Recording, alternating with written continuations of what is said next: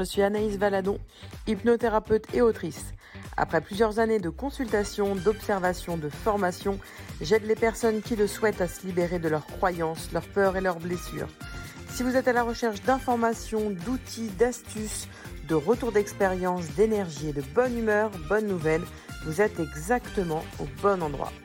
Dans ce podcast, seul ou entouré d'invités, je vous transmets toutes nos connaissances pour vous aider à vous libérer de ce qui vous empêche d'avancer. Alors installez-vous de la manière que vous souhaitez, allongé, assis ou en marchant. C'est parti pour l'épisode du jour. Bonjour à tous et bienvenue aujourd'hui dans ce podcast qui va traiter sur le fameux syndrome de l'imposteur. Euh, dans ce podcast, on va plonger un peu plus euh, profondément justement dans les complexités et même les défis que nous impose le syndrome de l'imposteur. On va donc explorer, hein, je vous l'ai dit, euh, ce phénomène qui affecte de nombreuses personnes dans différents domaines de la vie. Donc dans un premier temps, je vais vous expliquer un petit peu qu'est-ce que le syndrome de l'imposteur. Et dans un second temps, vous allez écouter un témoignage d'Émilie, qui est une, amie chère à mon cœur, qui est praticienne en bien-être, euh, sur son histoire propre face au syndrome de l'imposteur. Elle donnera quelques petits conseils par rapport à ça et à la fin du podcast, ben moi je vais vous donner mes conseils à moi, ce que j'utilise par rapport à l'hypnose, tout ce que j'ai mis en place aujourd'hui pour surmonter ce syndrome de l'imposteur, euh, pour vous aider au mieux. Et si vous avez des questions, bien évidemment, vous pouvez m'envoyer un message directement ou marquer dans l'espace commentaire juste en dessous du podcast pour qu'on puisse échanger. Alors le syndrome de l'imposteur, qu'est-ce que c'est? Eh bien, c'est un sentiment persistant de doute sur ses propres compétences et même ses réalisations. Euh, souvent, ce syndrome-là, il est accompagné en fait d'une peur. La peur d'être découvert comme un fraudeur ou un imposteur. Et donc ça peut toucher des individus qui sont euh, accompli. Hein. C'est pas parce qu'on vient de débuter qu'on a ce syndrome de l'imposteur. Il y a des grandes célébrités et des personnes et professionnels talentueux, euh, même des personnes qui ont une reconnaissance publique, qui souffrent de ce syndrome de l'imposteur. Ce syndrome de l'imposteur, il peut euh, finalement euh, nous bloquer dans notre vie et affecter notre confiance en soi, notre estime et notre bien-être personnel, notre bien-être mental. Oui, il y a un réel impact euh, sur notre manière de nous comporter, sur notre manière de penser, sur notre manière d'agir. Alors finalement, moi je me suis posé la question pourquoi? Pourquoi certaines personnes en fait elles éprouvent ce sentiment d'imposture malgré leur réussite, malgré leur accomplissement. Eh bien, sans grande surprise, il y a plusieurs facteurs à considérer. La première chose, ça va être le perfectionnisme. Bah ouais, parce que quand on a euh, ce syndrome de l'imposteur, en fait, ce perfectionniste peut jouer un rôle qui est important. Il prend euh, beaucoup de place dans ces moments-là. Euh, par exemple, les personnes qui suivent des standards très élevés peuvent avoir du mal à accepter leur succès et attribuer leur réalisation à la chance plutôt qu'à leurs compétences. Moi, je vais vous prendre un exemple très concret parce que moi aussi j'ai eu ce syndrome de l'imposteur et, je pense que parfois je l'ai encore et, vous allez voir dans, dans le témoignage avec Émilie que euh, personnellement euh, parfois ça me va aussi d'avoir ce syndrome de l'imposteur parce que ça me pousse à aller plus loin mais euh, je me suis souvent posé la question de dire mais c'est pas grâce à moi si j'en suis là concrètement parce que c'est un concours de circonstances ou euh, quand on me dit oh là là merci pour cette séance, merci pour ce boost, ça m'a changé la vie, etc. Des fois je suis là bah j'ai rien fait. Alors pourtant j'ai donné de l'énergie, j'ai travaillé, j'ai bossé dur pour arriver là, mais j'ai toujours ce petit truc où me dire mais c'est pas grâce à moi en fait, euh, j'ai rien fait de plus. Sauf que j'ai passé du temps. Mais j'ai toujours cette petite voix à côté de moi qui me dit non mais c'est pas vrai. Donc ça, ce perfectionniste, il a un rôle important dans le syndrome de l'imposteur. Mais parfois, il y a des peurs qui se cachent derrière.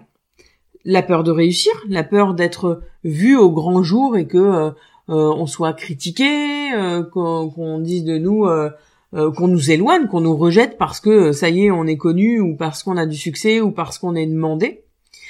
ça c'est important aussi de le dire. Et il y a aussi cette peur de, de ne pas réussir de ne pas y arriver. Et tout ça mélangé fait un gros, euh, une grosse marmite finalement, où tout se mélange et, et on sait plus comment faire, euh, où avancer, et on se pose dix mille questions, et on est dans un brouillard complet. Donc c'est vraiment important de, de, prendre conscience de ce syndrome de l'imposteur, de voir dans quelles euh, circonstances il intervient, parce que on peut avoir le syndrome de l'imposteur qu'au niveau professionnel ou qu'au niveau personnel. On peut se sentir très bien dans son activité et pour autant, quand on est avec ses amis, on a l'impression qu'on est euh, une mauvaise copine ou un mauvais copain, etc. On n'est pas obligé de l'avoir que d'un côté. Mais ça, on va en parler après, juste après le témoignage d'Émilie que je vous laisse écouter. Bonjour Émilie. Émilie, tu as accepté euh, aujourd'hui de témoigner sur ce fameux syndrome de l'imposteur dont j'ai donné les explications avant. Est-ce que pour commencer, tu pourrais te présenter et présenter dans quel cas le syndrome de l'imposteur intervient? Euh, oui, bonjour Anaïs, merci, euh, merci de ta proposition. Euh, alors, oui, euh, donc je suis Lily, je suis euh, maman de deux enfants, praticienne bien-être, entre autres, et je fais tout un tas de petites activités à côté. Euh, le syndrome de l'imposteur, je ne sais pas réellement si je l'ai tout eu ou non, mais ça s'est développé euh, bah, finalement quand je me suis mis euh, à mon compte en tant que praticienne bien-être, tout d'abord en tant que praticienne en hypnose, et je m'aperçois, je m'en suis aperçue assez rapidement euh, comment ça s'est manifesté. Je vais m'effacer assez rapidement à partir du moment où je où, déjà je vais sentir que je suis pas à la hauteur. Alors comment dire euh, la comparaison, beaucoup, beaucoup, par rapport aux, réussites des autres. Euh, elles vont m'inspirer dans une certaine mesure et dans une autre, elles vont me tétaniser complètement. Euh, donc euh, voilà, ça me freine dans mon épanouissement professionnel au quotidien et je m'aperçois aussi euh, dans le personnel, forcément, puisque c'est très dans ces métiers-là. voilà, je crois. J'ai essayé d'être concise. C'est gentil. Euh, par rapport à ce syndrome de l'imposteur, euh, tu disais, tu penses mhm. l'avoir toujours eu, ou en tout cas, t'as pas trouvé de d'éléments déclencheurs, hormis euh, cette installation en tant que praticienne. Est-ce qu'aujourd'hui, le fait d'en prendre conscience, tu arrives à te mettre des objectifs pour t'en sortir? Oui, petit petits objectifs. C'est vraiment euh, une marche après une marche. C'est euh, c'est c'est lent. C'est euh, euh, voilà un défi du jour. c'est cette impression de de d'avancer difficilement, c'est toujours ce que je donne à tout le monde, un peu quand on n'a pas la pêche, cette impression de d'avancer, mais d'avoir une semelle debout qui qui grandit au fur et à mesure de l'avancement. Donc c'est vraiment des, petits objectifs au quotidien, des pas grand chose, que ce soit dans ma vie quotidienne ou professionnelle. Mais tiens aujourd'hui tu fais un post, tiens aujourd'hui tu fais une vidéo, euh, tiens aujourd'hui tu, tu, vas écrire, euh, tiens tu vas créer ça. Euh, et parfois je suis obligée de diviser cet objectif en deux. C'est aussi beaucoup d'observation.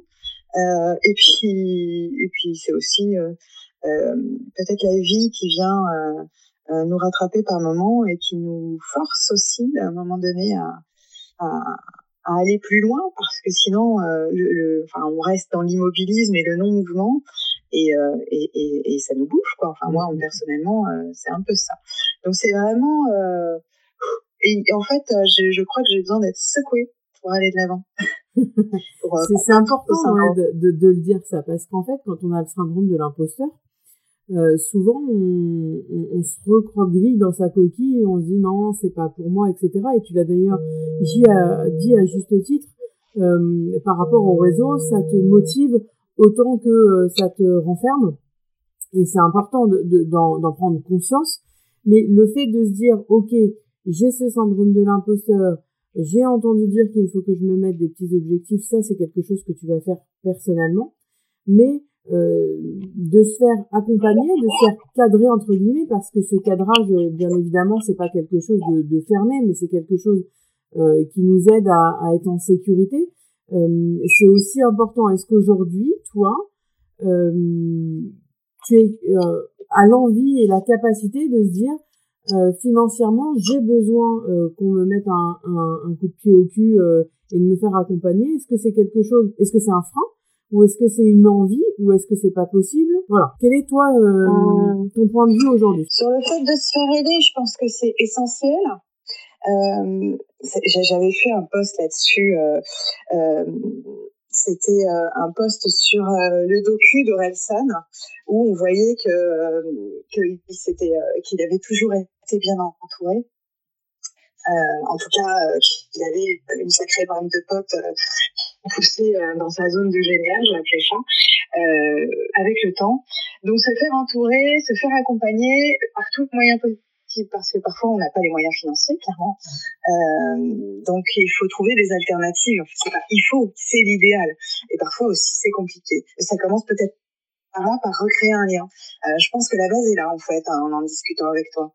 Ouais. Et c'est pour ça que je pose cette question-là, c'est parce que euh, parfois ce n'est pas euh, euh, dépenser une somme astronomique dans un coaching, mais juste euh, se faire enfin accompagner ou en tout cas être entouré de personnes euh, qui ont eu ce syndrome de l'imposteur ou qui n'ont jamais eu mais qui sont dans l'action peut parfois euh, juste cette limite peut parfois vraiment euh, faire tout basculer de l'autre côté et se dire ok concrètement cette personne c'est entre guillemets comme un mentor je vais pas faire comme elle mais je vais m'inspirer d'elle et je vais assumer de m'inspirer d'elle. Parce que souvent dans nos métiers parce qu'on fait quand même on fait partie du même secteur dans mon métier, on voit ça un peu comme de la concurrence, alors que finalement, s'inspirer de quelqu'un qui est euh, dans le même secteur que nous, c'est se dire, ok, cette personne-là, concrètement, si elle l'a fait, c'est possible, parce que tout est possible, tout est possible, tout est réalisable. Et le fait de se dire, ok, ben j'assume euh, de prendre ces énergies-là, et ben ça aide à basculer de l'autre côté, de se sentir bien et d'aller dans l'action. Et c'est vraiment euh, important d'en prendre conscience euh, par rapport à tout ça. Est-ce que tu as des petites choses à rajouter, Émilie, par rapport à ce syndrome de l'imposteur? Euh, non, bon courage à tout le monde. si ça peut aider, voilà, euh, c'est ok. Enfin, je veux dire, euh, voilà, c'est, on est aujourd'hui dans une démarche de pseudo, de pseudo défi, challenge, consiste, permanent. et puis, bah, il y a des jours où c'est plus compliqué que d'autres et il faut aussi savoir les accepter, connaître son rythme, sans pour autant euh, se laisser euh, se laisser dormir. Mais euh, mais mais voilà c'est c'est c'est ok et on est bien nombreux à l'avoir sur certains sujets. En plus hein c'est pas forcément un syndrome de l'imposteur. Je dirais qu'il y en a plusieurs à découvrir. C'est un vaste sujet. Il y aurait encore tellement de choses à dire là comme ça ok, si voilà, soyez bien entourés, euh, euh, créez du lien euh, et, et, et, créer peut-être. Ouais, c'est peut-être ça aussi, c'est créer. Et peut-être parfois, c'est aussi un conseil que je donne, mais de toute façon, hein, voilà. Toujours cordonnier, euh, moins bien sais. C'est ça. mais c'est de, de créer sans, sans objectif derrière. Enfin, moi, je sais que c'est assez salvateur. Je, je, je, j'écris, j'enregistre mes petits machins, je, je, fais des choses dans mon coin. Je sais pas à quoi ça va me servir, mais déjà ça me fait du bien. Mm. Et je suis satisfaite de ce que j'en fais, de, ce que, de ce que j'ai fait. Du coup, tu soulignes l'importance finalement de bien se connaître, parce que euh, par exemple, pour parler plus personnellement, moi je vais avoir l'effet inverse, où je vais avoir besoin du challenge. pour sortir de ma zone de confort et dépasser ce syndrome de l'imposteur. Et c'est pour ça qu'il est important de se connaître. Parce que parfois, on se met des objectifs qui ne correspondent pas, qui correspondent à l'autre, mais qui ne correspondent pas. Toi, tu as besoin de se dire, OK, je lance, j'y vais, euh, j'attends rien en retour, mais je me fais plaisir sur le moment. Alors que moi, je vais dans l'inverse, ou de me dire, bah, concrètement, j'ai un objectif derrière. Mon objectif, il est de, euh, voilà, faire prendre conscience aux gens que, et donc moi, ça me motive, et, et ça y va. Et c'est vraiment important euh, de se connaître là. Et finalement, le travail d'aide peut se faire avec un thérapeute sur ce niveau-là aussi. De dire comment fonctionne, qui je suis et comment je fais moi pour dépasser ce syndrome de l'imposteur. C'est ça. Sachant que, tu vois, parfois, tu te retrouves avec des challenges qu'on t'impose. Tu vois, comme quoi, il n'y a pas une solution pour une personne. Euh, mais justement, le fait de se faire accompagner, c'est un échange qui, qui permet bah, d'ouvrir plusieurs portes et de pouvoir s'adapter, d'ouvrir les pistes. Euh, oui, les portes, hein, de toute façon, c'est toujours euh, en hypnose. Mais euh, oui, c'est, c'est, euh, voilà, ça nous ouvre des horizons. Euh, voilà, souvent on se retrouve à se dire, ok, j'ai étudié toutes les options, mais il y a, y, a, rien. Et ça, ça vaut pour tous les, les, les problématiques de la vie hein, quelque part. Et euh, en fait, le fait d'avoir euh, quelqu'un qui va nous accompagner avec un regard extérieur, parce que c'est toujours plus simple, quoi qu'on en parle, quoi qu'on en pense. Euh, on a ce regard plus frais, moins impliqué émotionnellement quand on est observateur. Donc, on, on, peut suggérer effectivement des pistes que la personne n'aurait pas n'aurait pas trouvé elle-même. On peut l'amener à se questionner différemment donc euh, oui, effectivement, c'est euh, c'est quand même aussi euh, une d'une grande aide. D'une grande aide. Voilà. Et ben merci beaucoup Émilie en tout cas pour ce joli témoignage. Je te souhaite de te débarrasser complètement ou non de ce syndrome de l'imposteur parce que finalement, ce syndrome de l'imposteur, parfois, il nous met des petits coups de pied aux fesses et ça nous permet d'avancer plus vite parce que des fois, en fait, on ne veut pas avancer tout simplement par peur. Et ce syndrome de l'imposteur, c'est une partie de nous, finalement, qui nous donne un petit message. Donc, c'est cool, des fois, de l'avoir, mais qu'il soit pas trop envahissant.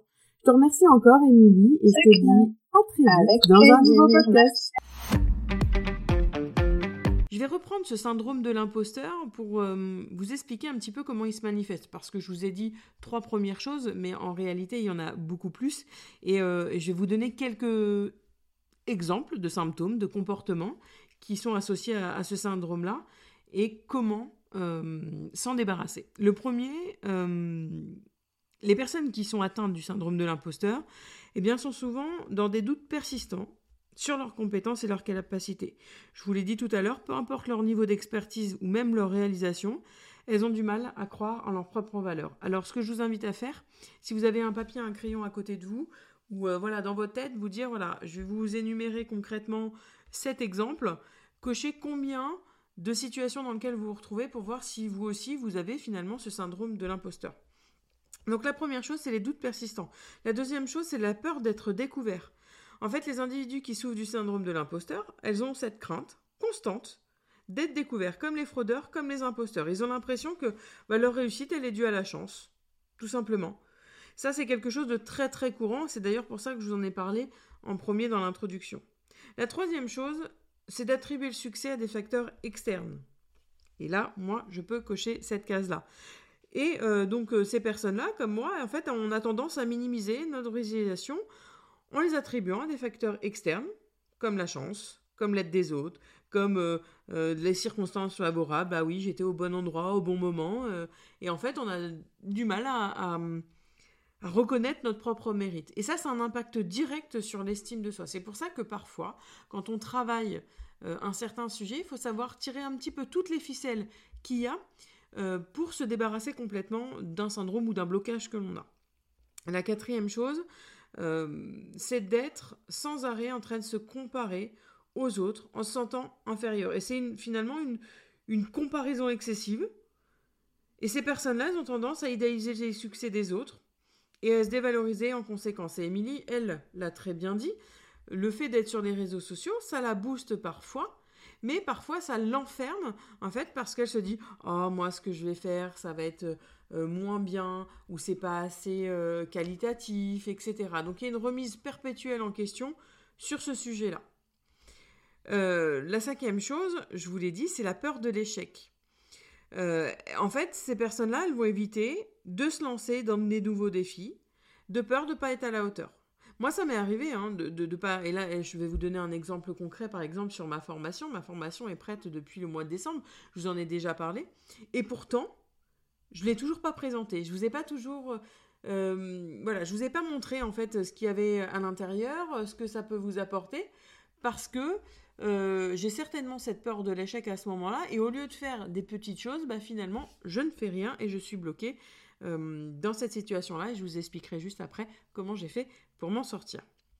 Le perfectionnisme pour la sixième chose, je vous l'ai dit tout à l'heure, euh, c'est le fait qu'on se fixe des standards extrêmement élevés et on a du mal à accepter bah, toute imperfection ou erreur. Donc dès qu'il y a une petite tâche euh, sur la feuille blanche, paf, on déchire la feuille blanche ou on la froisse et on recommence euh, pour faire quelque chose d'encore mieux. Et parfois, à vouloir faire quelque chose d'encore mieux, on ne fait rien parce qu'on est trop, on est dans l'excès en fait de l'autocritique. On n'est jamais quelqu'un de bien. Encore une fois, ça a un réel impact sur l'estime de soi. Et cette septième chose, c'est le surinvestissement dans le travail. En fait, pour compenser le sentiment d'imposture, eh ben, certaines personnes, on, va travailler dans cette manière excessive, en cherchant à prouver en permanence notre valeur. On peut sentir même parfois anxieux ou coupable euh, quand on prend du temps pour soi. Alors moi, je vais vous donner un exemple très concret. Ce syndrome de l'imposteur, je l'ai eu dans le sport. Depuis que je suis jeune, j'ai toujours fait beaucoup de sport. J'ai eu parfois des bons résultats, on m'a beaucoup félicité, on m'a poussé à aller faire des compétitions. J'y suis allée parce que je suis compétitrice malgré tout. Et en fait, je me suis aperçue qu'en arrivant à chaque fois à une compétition, je ne savais pas gérer ce moment-là. En fait, j'étais dans le surinvestissement en fait des entraînements, etc., où je prenais du plaisir, où je me sentais bien, etc. Sauf que dès qu'il fallait passer à l'action, de se dire, ok, là, je vais mettre en compétition, paf, plus rien. Et ça, ça fait partie du syndrome de l'imposteur. Donc au final, le syndrome de l'imposteur, il peut apparaître dans un contexte professionnel, dans un contexte personnel, dans un contexte amoureux ou tout autre contexte qui euh, nous appartient. C'est pas parce que ça fonctionne très bien au travail qu'on ne l'a pas en amour. C'est pas parce qu'on a aucun problème dans notre couple qu'on ne doit pas l'avoir dans le travail. C'est vraiment indépendant d'autres. Et Émilie l'a très bien dit, il existe plusieurs solutions pour un individu. Et il est important de noter que ces symptômes, ils peuvent varier d'une personne à l'autre. Et que le syndrome de l'imposteur, il peut avoir des degrés de gravité différents. Alors, je vous l'ai dit, normalement vous avez pris votre papier ou votre crayon, vous avez compté sur vos doigts, savoir euh, quels symptômes vous appartenez. Si vous avez identifié, ou si vous vous êtes identifié à ces symptômes, et qu'ils ont un impact significatif sur votre manière d'agir, sur votre bien-être, eh bien, il va peut-être falloir mettre des choses en place. Il peut être bénéfique, soit de consulter un professionnel, soit de vous faire entourer, soit de vous mettre des micro-objectifs, soit en, discutant. Vous avez d'ailleurs les boosts qui sont à votre disposition, mais ça, j'en parle juste après. Parce que là, je vais vous expliquer un petit peu comment se débarrasser de ce fameux syndrome de l'imposteur, euh, parce que c'est un processus qui est totalement individuel et bien sûr complexe, sinon ça serait vraiment pas drôle. Et ben dans comment on fait? Et ben on va prendre les choses à l'envers. Je vous ai dit les symptômes, et ben hop, on va les décortiquer tout simplement. On va commencer par reconnaître et accepter nos succès, c'est-à-dire que vous allez prendre un papier, un crayon et vous allez noter toutes les réalisations que vous avez fait les trois derniers mois, les six derniers mois, la dernière année, hein, tout ce que vous voulez, pour écrire donc ces succès passés et pour vous rappeler, en fait, euh, quand vous avez des moments euh, dedans où vous êtes vraiment pas bien, de prendre cette liste et de se dire, ok, waouh, moi j'ai fait ça, j'ai réussi ça. Alors sur le moment, vous allez dire, oui, mais, ouais, mais quand même, vous l'avez fait. Et ça va vous permettre d'accepter qu'en fait, vous méritez votre place, que vous avez votre place, que chacun a sa place, et que vos accomplissements, c'est grâce à vous. Parce que c'est vous qui avez mis des choses en place, c'est vous qui êtes passé à l'action.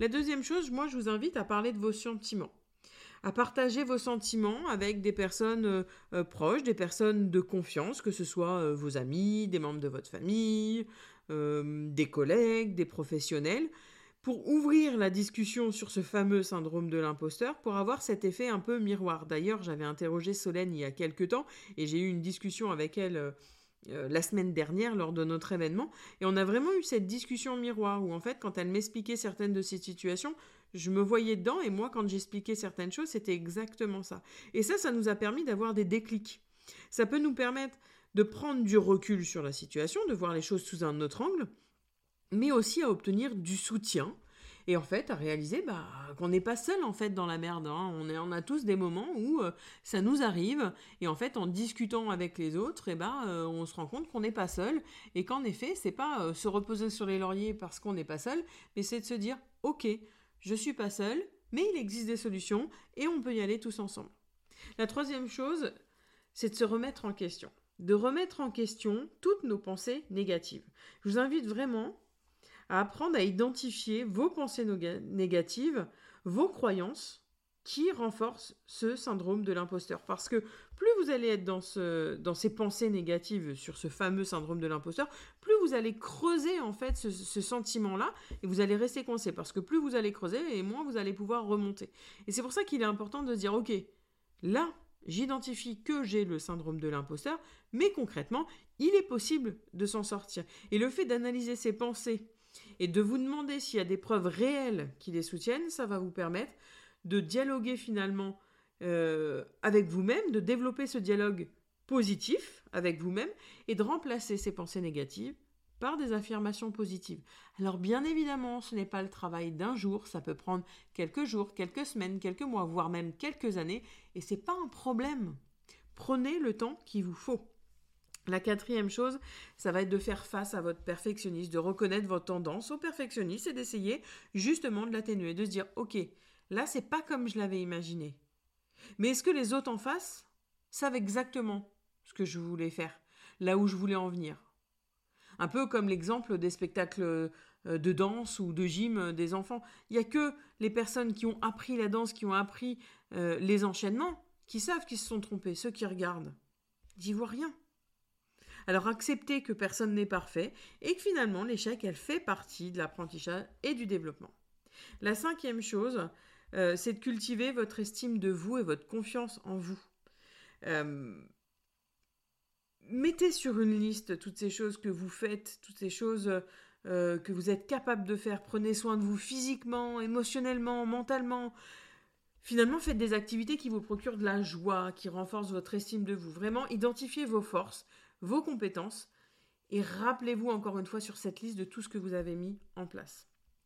Sixième chose, et ça, c'est sur la comparaison excessive. Évitez de vous comparer constamment aux autres. Alors bien évidemment, c'est un peu la phrase bateau hein, euh, de euh, il faut lâcher prise. Alors comment on fait pour euh, éviter de se comparer? C'est en retrouvant sa propre valeur, de se dire ben, moi aussi j'ai ma valeur, moi aussi j'ai le droit de briller. Et rappelez-vous que en fait chaque personne, elle a son propre parcours et que tout le monde, vraiment tout le monde traverse des défis. Et croyez-moi, pour recevoir beaucoup de passion de tout horizon différent, de tout métier différent, on a tous nos problèmes, on a tous nos galères et on a tous nos manières de les surmonter et c'est vraiment important. Il n'y a personne qui est au-dessus de vous, on est tous sur le même piédestal. La septième chose, c'est d'accepter les critiques constructives. Ouais, parce qu'une critique, finalement, on l'a un peu euh, associée à quelque chose de négatif, sauf que euh, quand on nous dit quelque chose, quand on a demandé bien évidemment, ça peut être constructif parce que personne n'est parfait et que parfois, quand on nous met la lumière sur un comportement qui ne fonctionne pas, même si c'est parfois dur à entendre, bah, ça nous permet d'évoluer, ça nous permet d'accéder à certaines marches, à d'ouvrir certaines portes, comme le disait Émilie, pour aller plus loin, si on a envie, bien évidemment. N'oubliez pas une chose, surmonter le syndrome de l'imposteur, c'est un processus qui est progressif.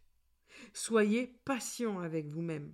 Et vous attendez pas à des changements instantanés. Donnez-vous des micro-objectifs qui vont vous faire atteindre un grand objectif. Arrêtez de vous mettre la pression. Prenez le temps parce que c'est avec du temps, de l'effort, du soutien qu'on peut progresser vers une meilleure estime de nous-mêmes, une plus grande confiance en nos compétences, en nos réalisations et finalement dire au revoir à ce syndrome de l'imposteur. Je peux vous conseiller aussi quelque chose de supplémentaire. Prenez un papier, un crayon et dialoguez avec vos syndromes de l'imposteur et écoutez ce qu'il a à vous dire. Je vous donne un exemple. Vous prenez ce papier, ce crayon et vous marquez bah, votre prénom, deux points, ouvrez les guillemets. Bonjour syndrome de l'imposteur. J'ai vu que tu te présentais beaucoup en ce moment. Qu'est-ce que tu as à me dire? Fermez les guillemets, point à la ligne, syndrome de l'imposteur, deux points. Euh, bonjour avec votre prénom. Euh, oui, c'est vrai qu'en ce moment, je suis euh, beaucoup présent. Et laissez votre inconscient dicter ce qu'il a à vous dire. Vous allez voir, il va y avoir vraiment des changements merveilleux. En tout cas, je vous remercie pour euh, cette écoute de ce podcast. J'espère qu'il vous a plu. Je compte bien évidemment refaire des podcasts sous cette forme-là. Donc si vous avez envie de témoigner, de m'envoyer juste un message, qu'on discute, qu'on échange sous toute forme, peu importe le sujet, n'hésitez pas à me contacter sur les réseaux sociaux, sur Instagram, anaïsvaladon.hypnoboost, euh, en message privé bien évidemment, ou sur mon adresse mail anaïs.valadon.hotmail.com. Je vous souhaite une excellente journée et je vous dis à la semaine prochaine.